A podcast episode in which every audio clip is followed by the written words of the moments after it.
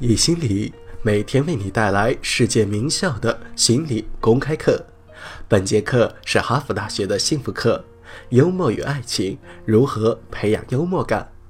这门幸福课在哈佛大学是最受欢迎的课程，百分之二十三的哈佛大学学生认为这门课程改变了他们的一生。本节课是由幸福课的助理教授戴尔·斯特迪文特代理授课的。下面。课程开始。这节课我们首先说一下幽默对于情感的影响，最后给出六条培养幽默的方法。首先给大家讲的内容是镜像神经元。镜像神经元非常的厉害，直到2005年，科学家才知道这个神经元的存在。它的作用就是，如果有人对你笑，通常来说你一定会对他们笑。原因在于，在你的大脑中有个部位，当别人对你笑的时候，这个部位就会激活。就好像我站在讲台上，有个人走过来，狠狠地把我绊倒，大家都会去惊呼，你们会觉得很愤怒，你们大脑中那些神经元就会亮起来，就好像自己也被绊倒了。这也是为什么。人们在看橄榄球比赛时会发出痛苦的叫声，即使他们距离体育场有两千英里。我们天生对别人就有移情作用，因此幽默非常具有传染性。当我们看到别人笑的时候，我们的镜像神经元就会被激活。幽默之所以能帮助我们社交，是因为第一次相遇的时候，它能够制造吸引力。研究人员发现，他们找来了互不认识的参与者，让他们玩一个竞赛游戏，之后让他们评价对方的吸引力，以及他们对比赛选手产生了多少的感情。通常来说，他们的吸引力和感情都会非常的低。而另一组研究人员让他们合作完成一个任务，在这个实验里，如果合作是顺利完成的，那么两个参与者的吸引力和感情都会迅速的上升。但是，如果你让参与者去做一件很尴尬的事情，比如说扭扭乐，或者让其他人走进实验参与者所在的房间，创造一个比较尴尬好笑的窘境。然后再让他们离开，因为在这个过程中发生了比较好笑的事情，所以这些人给对方的吸引力分数是最高的，而且感情也是最深的。所以说，竞争、合作都不如幽默的事情能够增加两个人的感情。他们发现，在研究幽默这个课题上，约会是个很有趣的研究现象。尤其是研究它的社会因素。我们知道，人们是会被某些身体特征吸引的，但是为什么有些人会选择幽默的人？幽默不应该是一种进化优势。在哈佛大学的课堂上做过一个调查，有多少人不会和赚不了多少钱的人一起约会？只有几个人诚实的举手了。从进化学的角度来说，这个答案才是正确的，但是只有很少的人会举手。然而，当老师问起如果发现约会对象没有幽默感以后，有多少人会不跟他们进行约会，几乎所有的人都会举起手来。也许这是因为这个答案更被社会所接受。事实证明。我们不仅想要找一个性感的伴侣，同样也想要找一个有幽默感的伴侣。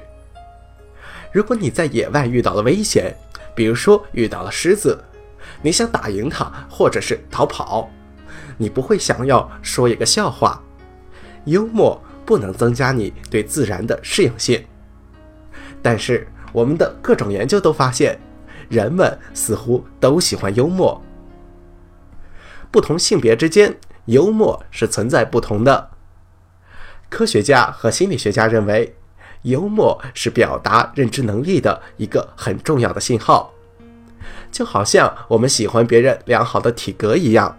我们也喜欢良好的认知能力。我们喜欢能够用不同视角看待世界的幽默之人。幽默不仅能够极大的影响他们看待世界的方式，还会影响他们帮助你应付现实的方式。我们上节课所讲的那些对于幽默的生理益处，同样也会发生在那些幽默的人的朋友身上。所以说，如果你与幽默的人为伴，你就能够得到幽默的所有益处。除此之外，研究人员还发现了几个有趣的差别。他们发现男女所追求的幽默是有差别的。在这个实验当中，他们观察了那些在酒吧中调情的人。每次一个男人或者一个女人笑的时候，他们就会打一个勾，然后他们会走过去。给两个陌生的男女一份报告，让他们来填写这个报告。他们发现，女人笑的次数和女人喜欢男人的程度是成正比的。反过来也是这样。他们发现，女人笑的次数和男人喜欢她的程度也是成正比的。他们同时还发现，男人的笑对两个人的吸引力没有任何的影响。大家从中可以看到一个趋势：有些人似乎是说笑话的人，而有些人似乎是听笑话的人。这给了我们一个很有趣的想法：在这两者当中，你会选择当哪一个？我们同时还发现，在婚姻谈判中，幽默是很重要的。庄高特曼的研究发现，如果在谈判中出现冲突，或者婚姻出现问题的时候，最好的一个方法就是换一个角度，把幽默当做应付的机制。我们之前在日记的课程中曾经讲过，当你开始写日记的时候，你的神经水平会出现峰值。其实，在你写日记的时候，你感受到的压力会变得更大，但是在写完之后。就会回落到一个比原先更低的水平。幽默也是这样的，因为幽默是过界的，它暂时的增加了我们的压力，但同时还能让我们回落到一个更低的水平，因为它激活了我们的副交感神经系统。因此，在一个心理治疗中，幽默是一个可以利用的有效工具。印度有一些大笑的互助组就采用了这样的方法，他们会让人围成一圈，把头放在另一个人的腹部上，一个人开始哈，另一个人也开始哈，然后整个圈子的人都开始哈哈哈，直到所有的人都自发的笑起来。这是一个很好的健身运动，做完之后你会觉得自己健康了很多。他们还有抱抱兔子或者是抱抱组之类的小组，这些小组都能够改变心理创伤和坏心情。我想这当中很有趣的一点就是，幽默真的能够让我们对那些消极的、不好的或者是让人烦恼的事情有所改观。这就是我想说的幽默的最强大的功效。在课程结束之前。我想再说一下可以增加我们幽默感的六种方法。首先，把只属于你的故事写进日记里，找出你日常生活中那些好笑的事情。当你写日记的时候，尽可能的写一些积极的经历。你要去审视你的周围，找出生活中发生的积极的事件。这种方法是可以培养幽默感的。把它练习成一种技能，就像是我们之前教授的那些感恩训练一样。你要做的就是回忆这一天当中发生的各种事情，然后拿它们进行发挥，把它们进行变形，改变它们的方向，直到你能够从中发现一些幽默。你的大脑会逐渐的养成一种模式。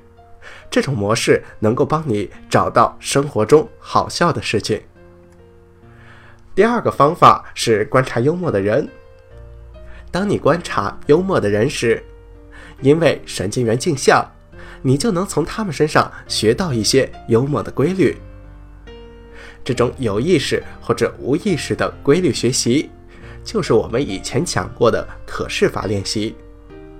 我们在电视上可以看到一些不擅长运动的人，如果你总是看他们，你自己也会变得不擅长运动。而如果你成天看一些擅长运动的人，你自己也会变得擅长这种运动。当你观察幽默的时候，也会有同样的效果。还有一种方法叫做两问处理法。为什么我这么幽默？为什么别人没有发现我很幽默？不断的问自己，绝对能够提高你的自尊。除此之外，还要笑看自己的错误。我和伯格森都是这样认为的。我们要努力说一些笑话，对着很创伤的事情笑出来。我们要去暂时的麻痹我们自己的内心。如果我们不允许自己笑看自己的错误，这就等于我们不允许自己有人类的缺点，也就是不承认我们有本我的冲动。还有一点，那就是多找点花样，打破固有的模式。你打破的模式次数越多，你就越能够看到一个情况里的可能性。有一个用老鼠来做的实验，把一只老鼠放在笼子里，让它和一只母老鼠发生关系。当你把它放在这个笼子两三次之后，它就会变得特别的累，它会躲在角落里，不想去和母老鼠拥抱。它会维持这样大概十分钟，这个叫做潜伏期。在潜伏期期间。这只老鼠在生理上是无法进行性行为的，因为它实在太累了。接下来，研究人员放了一只新的母老鼠进到这个笼子里。在这个时候，那只公老鼠又会走过去，继续的进行这个实验，完全没有之前需要的潜伏期。这个实验说明了我们的大脑，我们哺乳动物的大脑。天生就是要寻找多样性的，这个不是谈恋爱的好方法。但是这时候我们会认识到，花样是生活的调味剂。你越是改变你现在的模式，你就越有可能看到环境中的可能性。就像是我们之前说过的俄罗斯方块效应。我们这几节课讲的内容就是幽默就像乐观主义。我们透过它来看待世界，它需要我们用正念来找到可能性，它能够增强我们的健康，改善我们的社交和身体，它能够作为一种心理治疗的方法。我们总是把幽默视作一种奢侈，但是我是这样认为的：越是在那种痛苦、冲突、悲剧、经济倒退以及大萧条的时候。没有什么能够比幽默更加的重要。谢谢大家，下节课我们会讲一些关于自尊的相关内容，欢迎大家点赞、打赏、订阅我们。